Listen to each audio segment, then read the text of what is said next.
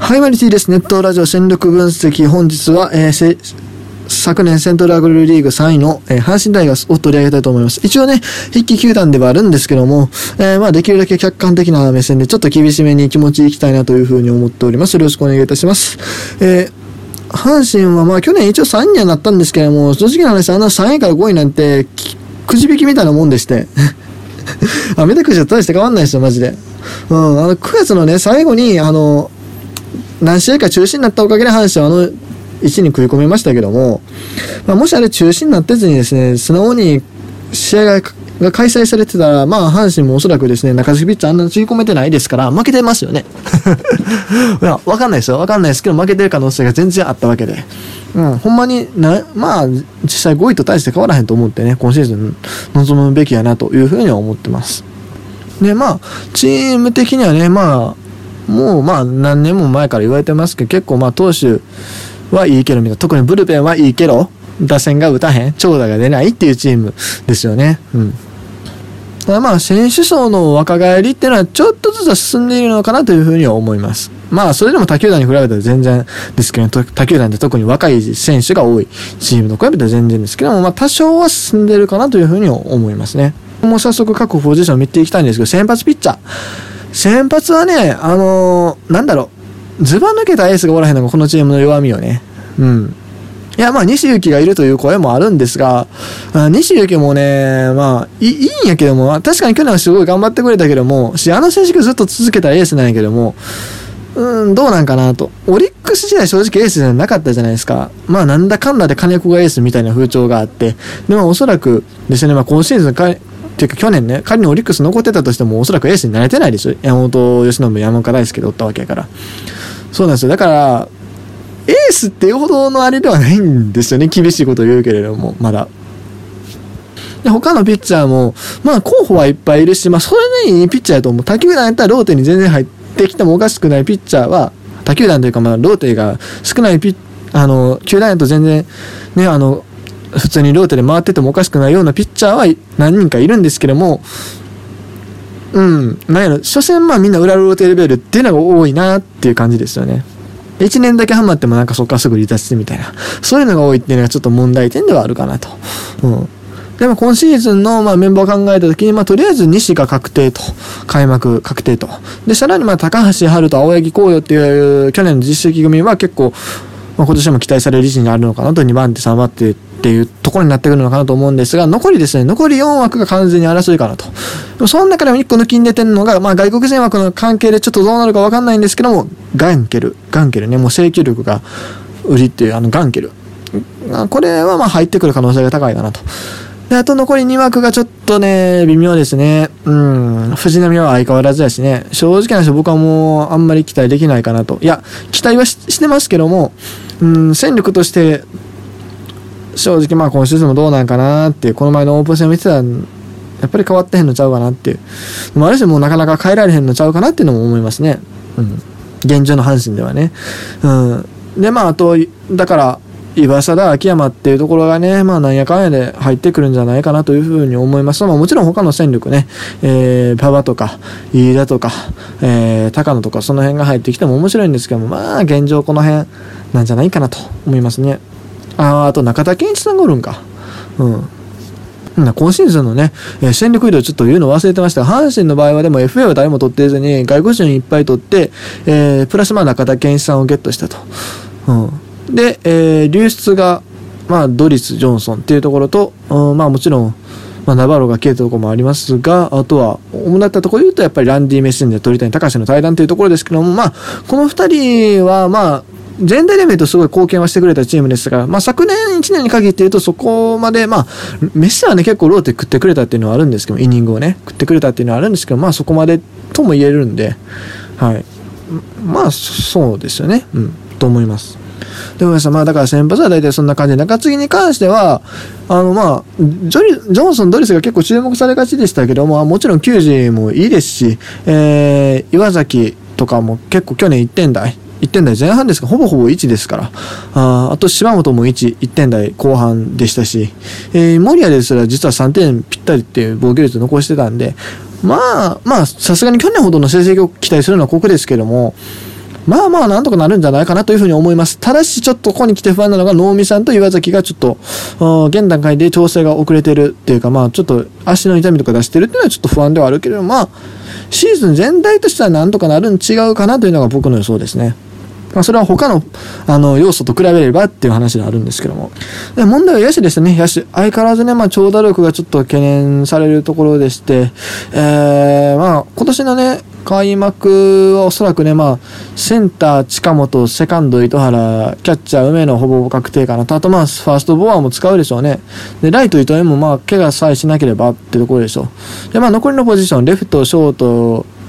それからサードってところが争いかなと思うんですが、まあ、サード現状、大山 VS マルテでマルテの方が優勢かなと。大穴洋川っていう手もありますけどね。まあ、オープン戦次第ではですけど。うん。で、あと、ショートもまあ、多分、正直ね、誰かがずば抜けるっていうのは、現状考えにくいんで、まあ、開幕はね、相手が多分、右のライアン小川でしょ。そしたら多分木浪ちゃうかな。で、まあ、レフト、レフトね、まあ、福留さんっていうところはいつもだといたんですけども、今年は多分高山を使うんじゃないかなと僕は勝手に思ってます。うん。まあ、願望込みですね。で、まあ、シーズン通して戦っていくうちに、まあ、結局、だからファーストでサンズ使うとか、ああるいは、まあ、外野で島田が出てきたりとか、そういうところが期待されるかなというふうに思いますね。それで、ここから注目選手を挙げていきたいんですけども、まず一人目は青柳紅葉ですね。青柳紅葉。うん。まあ、1年目からちょくちょく投げていたピッチャーなんですけども、えー、3年目かな ?3 年目ほとんど下になって、まあ、シーズン後半には、シーズン後半っていうか、まあ、9月、9月にちょっと上がって上で、えー、結構いいピッチングをしてたん、してて、まあ、去年バーンと一気に一軍で、えー、ちゃんとした実績を残したっていう感じですが、まあ、これを継続できるかどうかですよね。うん。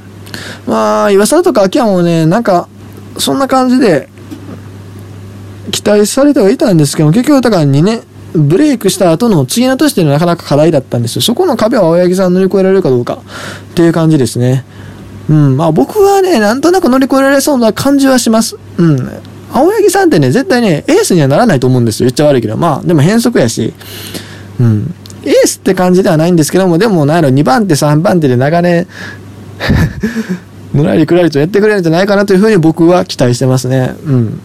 ま10周は無理かもしれへんけれども、ある程度ローテで成績残すのちゃうかなという期待はしてますが、まあ、それが当たるかどうかですね。うん。まあ、それが一つ阪神の鍵かなと。で、二人目。二人目は、横山ですね。えー、育成選手ですが、えー、横山優也。元ドラフト1位なんですが、なんせまあガラスのエースでして、怪我が多い。年に1回めちゃくちゃエース級のピッチングをするんですが、怪我が多いと。そういう選手なんですよ。うん。彼がね、まあ、今年は今のところ順調に来てるんでね、うまいことをやってくれたらいいなと。いや、でもマジでそれがパンってきたら、あの、強いですよ、間違いなく、ローテーション的には。左のピッチャーだけで結構ね、数が揃ってくるんで、高橋に、岩貞に、横山となってきたらね、結構強いんでね、マジでなんとかなってほしいなと。正直藤波よりはまだ可能性あるんちゃうかなっていうのが僕の見立てなんで、まあ、それはね、2年3年続けるってなるとなかなかしんどいところかもしれないですけど、でもね、まだ26とかでしょ。能見さんがね、30でブレイクしたことを考えればね、まあまだ大丈夫じゃないかなというふうに思いますね。まあ、やっぱ怪我だけは心配ですけども、うん。僕個人的にはやっぱ期待したい選手かなというふうに思います。続きまして3人目は野手から、えー、高山俊ですね。えー、2016年の、えー、新人王ですが、まあその後ちょっと苦しんでましたけども、まあ去年からね、ちょっとずつまあ、かわあの、取り戻しつつあるんじゃないかなと、バッティングの状態とかね。うん。まあ普通にいけば今年はね、ある程度、2割8分の10本ぐらいはいってくれるんじゃないかなと思うし、まあ、それがね、やっぱ高山が超えるべきところだと、目指すべきところ、まあ、目指すべきはもちろん高いところやけど、まあ、最低限そこら辺やってもらわなあかん選手だと思うんで、うん。ね、課題やった守備は徐々に改あの改善されつつあるし、うん。まあ、阪神でね、だから、なんだろう。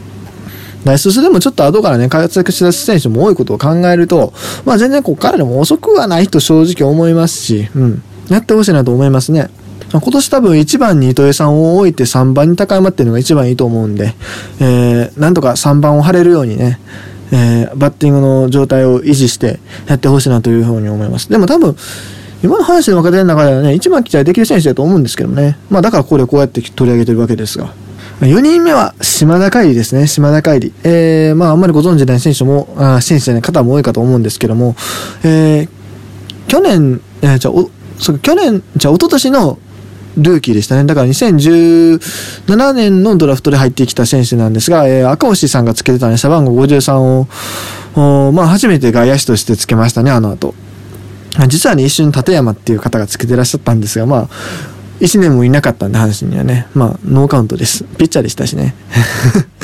で、彼の魅力はやっぱり足なんですけども、意外とパンチ力もあると、赤星さんとは違って。っていうところが注目ポイントで、去年のね、えっ、ー、と、アジアウィンターリーグでね、結構成績良かったんですよ。で、このこのキャブをね、それなりにまあまあやってるということで、まあ正直開幕スタメンはなかなか厳しいと思うんです。近本とか高山の方がやっぱり優先して起用されると思うんで。だからまず最初はね、大総枠というところからやと思うんですけども、まあシーズン途中でおそらく糸井さんが離脱するじゃないですか。